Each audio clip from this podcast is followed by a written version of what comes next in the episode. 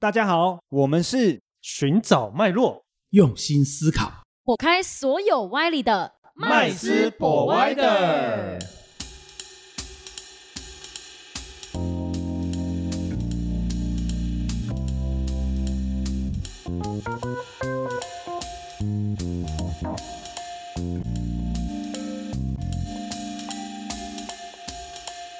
Hello，大家好，欢迎回到麦斯 Provider，我是麦斯。我是 Vanessa，我是 Rich。哦，今天很开心哦，又到我们人物专访的时间哦。那我邀请到这一位呢，是我二十年来的一个好朋友哦。那他本身呢背景非常非常的雄厚，硬实力，对金融的背景，尤其全部都是金融专业相关的背景。嗯，同时呢，他也是台湾金融发展协会的执行长。好，那我们就很欢迎我们的威廉。耶、欢迎，欢迎欢迎。大家好，你好，那今天呢，我们想跟呃威廉聊一些哦比较特别的一些主题哦。为什么？因为呢，呃这几年来了，我们不断的这个国际化的关系哦，那不管是呃做任何投资，或者是那个资金的往来，通常都会跟呃国际都有一些接轨。交流，对，嗯没有错。好，那因为这样子的关系，资讯越来越发达的关系呢，就会产生一些所谓的哦不孝人士会有一些诈骗的行为，尤其是投资类的诈骗。那这边我想请教一下哦，这个、呃威廉哦，那呃国际的属于国际的诈骗哈、哦，跟呃只有发生在本土的诈骗，好、那它的有一些的一些手法。或者一些差有有哪些差异，以及后续呢？如果遇到了不幸遇到了哦，那呃处理的方法有什么不同呢？就我们看到的数据哈，就是警政署那边统计，今年我们国家有在报案的这个诈骗哈，就是是呃有四千多件啊，这是去年哈，比前年多了七十二趴。嗯那其中就哦是投资诈骗的话占最大数，那就是赌博、网络啊、网络赌博，还有虚拟资产，也是虚拟货币的诈骗，然后还有境外的一些金融投资诈骗，比如说期货啊、股票等等的。那所以我觉得说这个议题上是蛮重要的。因为其实，在投资上面是不是会比较容易有诈骗？就是大家都是因为贪心啊，就是听到哎很好的收益，所以特别容易会有诈骗的发生。过去的诈骗比较多的是利用群众恐惧的心态，什么检察官呐、警察啦，哦，但是那个已经是比较老梗了，比较老掉牙了。这个一听就知道在本土的嘛，对不对？哦，这都 one by one 的啦。打电话说你儿子在我手上，要拿钱来赎的这种，有的演检警察，有的演检察官，对。但是现在的就是说，慢慢的多元化了，对。所以从早期我们二十几年前的这种呃未上市的，那一直到这两年的是虚拟货币啦、名师啦等等的，哦，手法都相当的多，所以我觉得这个问题是蛮严重的。可是我在想，这个应该嗯不是只有台湾才会遇到这样子的国际诈骗啊。哦，应该在全世界各地，只要是开发中的国家，应该这种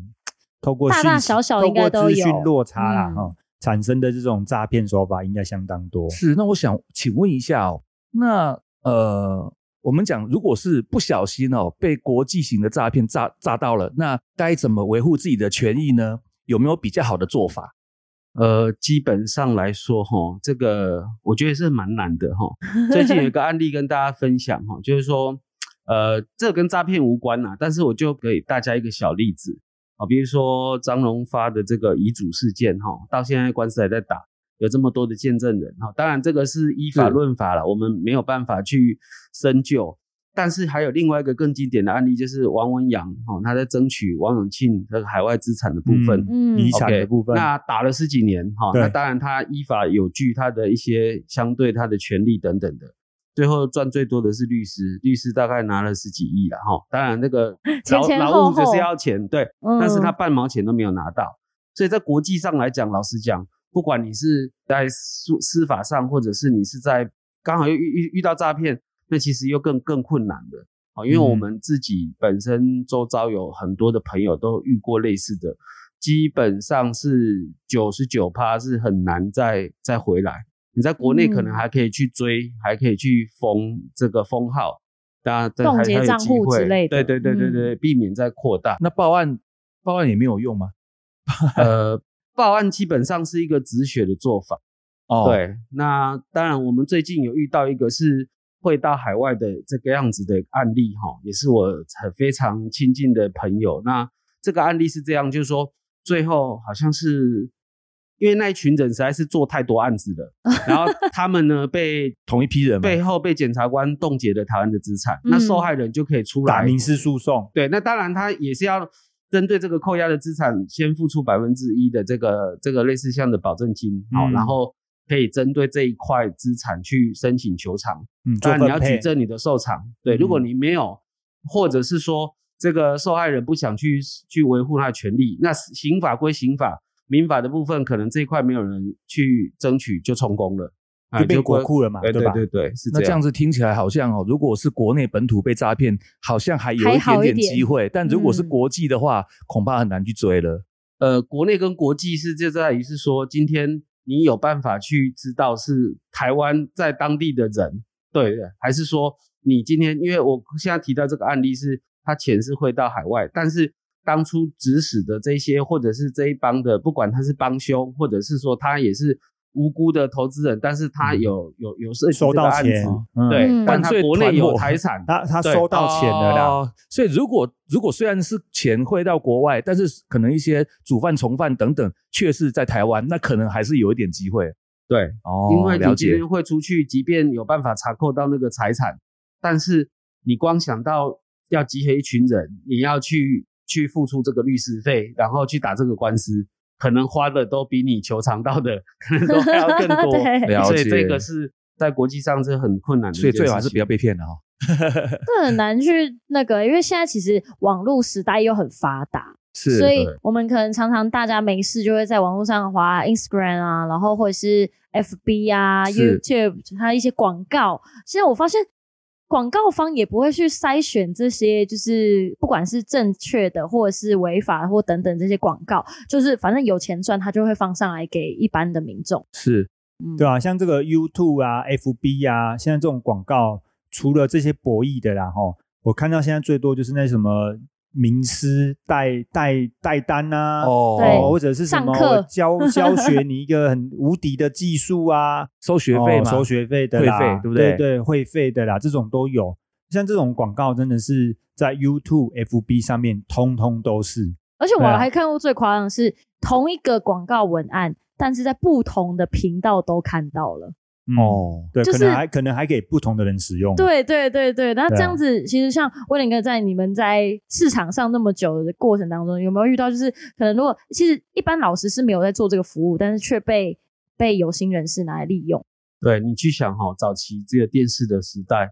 谁能下广告，就是好赚的产业，或者是嗯赚很多钱的产业嘛。药药品 药品最多，对对，那那现在呢，你就发觉到这几年变成是游戏，好、那是在电视哦上。对啊博弈博游戏弈也有，对，嗯。但是现在进入了一个所谓的网络时代，那更多的广告会下在 YouTube 跟 FB，那这一些的平台，这些等于是说它也不太受到政府管控的这些国际媒体平台，嗯，那么它就更容易收到什么什么谁谁的钱可以下广告给他下的最大又最阿萨利。第一个当然是骗的钱嘛，啊第二个就是好赚的钱嘛。它本身这个产业是低成本高毛利的嘛，对那再来才是正经产业的嘛。嗯，好、所以但是一般民众不一定了解啊，所以说，但是他又很，尤其现在的新世代，现在的所谓的千禧世代，现在都已经二十二十二岁了，所以说他们一出生就开始在接触，所以他不太会相信或者不太看电视，但是他会相信网络他看到的，嗯对，那很容易就会从这种小额的这个累积起来骗起来的那金额也是蛮大的。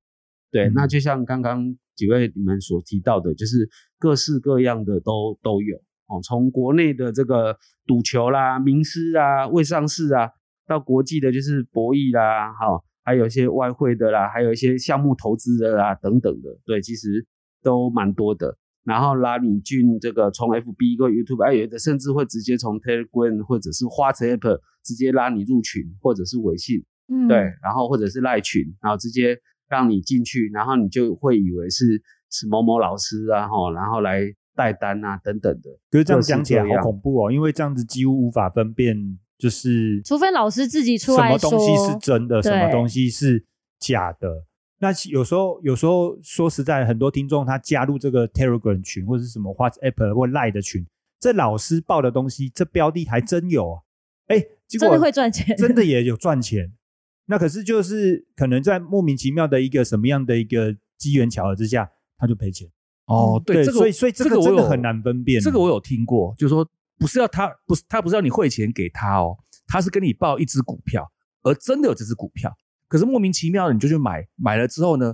就不到呃一两礼拜就是哦腰斩再腰斩，还是就是跌乱七八糟。那请问一下威廉，这是怎么样的一个一个情况？这个情况哈、他会先跟你套关系，然后呢，跟你让让你觉得说他好像很漂亮，或者是他生活过得很好 哦。嗯，然后呢，他会在很漂亮，意思是女生吗？对一定哦八八九成的女生哦，对对对对，对因为对男生来讲比较没有戒心哈、但是那只是照片上哈、这个 照片上看起来好像是女生了、但搞不好是个男的那，你没有办法男生还真简单哈，形大对一。下子就晕了通。通常你没有办法跟他通话，然后呢、哦就会跟你说，哎、你有没有在投资啊？哦，那有可能这个有可能是呃台股，有可能是港股，有可能是美股，然后就跟你讲说，哎、我有一个内线消息呀、然后你就想说，哎、挂牌的公司好像没有问题，但是往往可能一进场就是他就是要到货，对，其实哦各式各样，但他比较会跟你酝酿情绪啊，跟你跟你栽培情，感交流，对对对，所以等于是说，不是说你汇钱给他，他赚这个钱，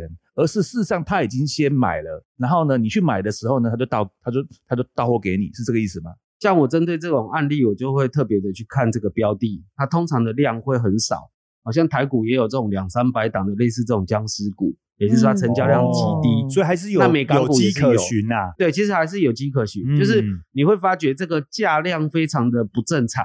对你有嗯你有可他有可能会帮你买苹果嘛，买特斯拉不可能嘛。对，嗯 因为那个你一百万美金进去，可能跳零点零一都不可能。嗯我想问一下，因为其实有些听众朋友可能没有听过什么是到货，到货这两个字是哪一部分？是要去接吗？等于是他已经持有了，那他需要有一个人去接他的价格，还是什么意思？有可能是他持有的成本很低，那这些都是比较属于我们讲的就是鸡蛋投机水饺股、垃圾股，对对对。然后再来就是说他是原始股东，或者他持有成本很低，然后他透过集中市场，然后把他的这个持股就在市场上等于是合法合规的把它卖掉嗯倒出来。那这个谁会去接盘？那当然就是那些被骗骗进去的那些的群众。哦，对，是用这样的手法。哦可是问题是，这个其实你也告不了他，对不对？因为他对这个他没有收你的钱啊，对，哎，没办法，他只是希望有一个人帮他接而且整个交易的流程都是合法合规啊。嗯对这样感觉高明很多。这个高哦明很多，因为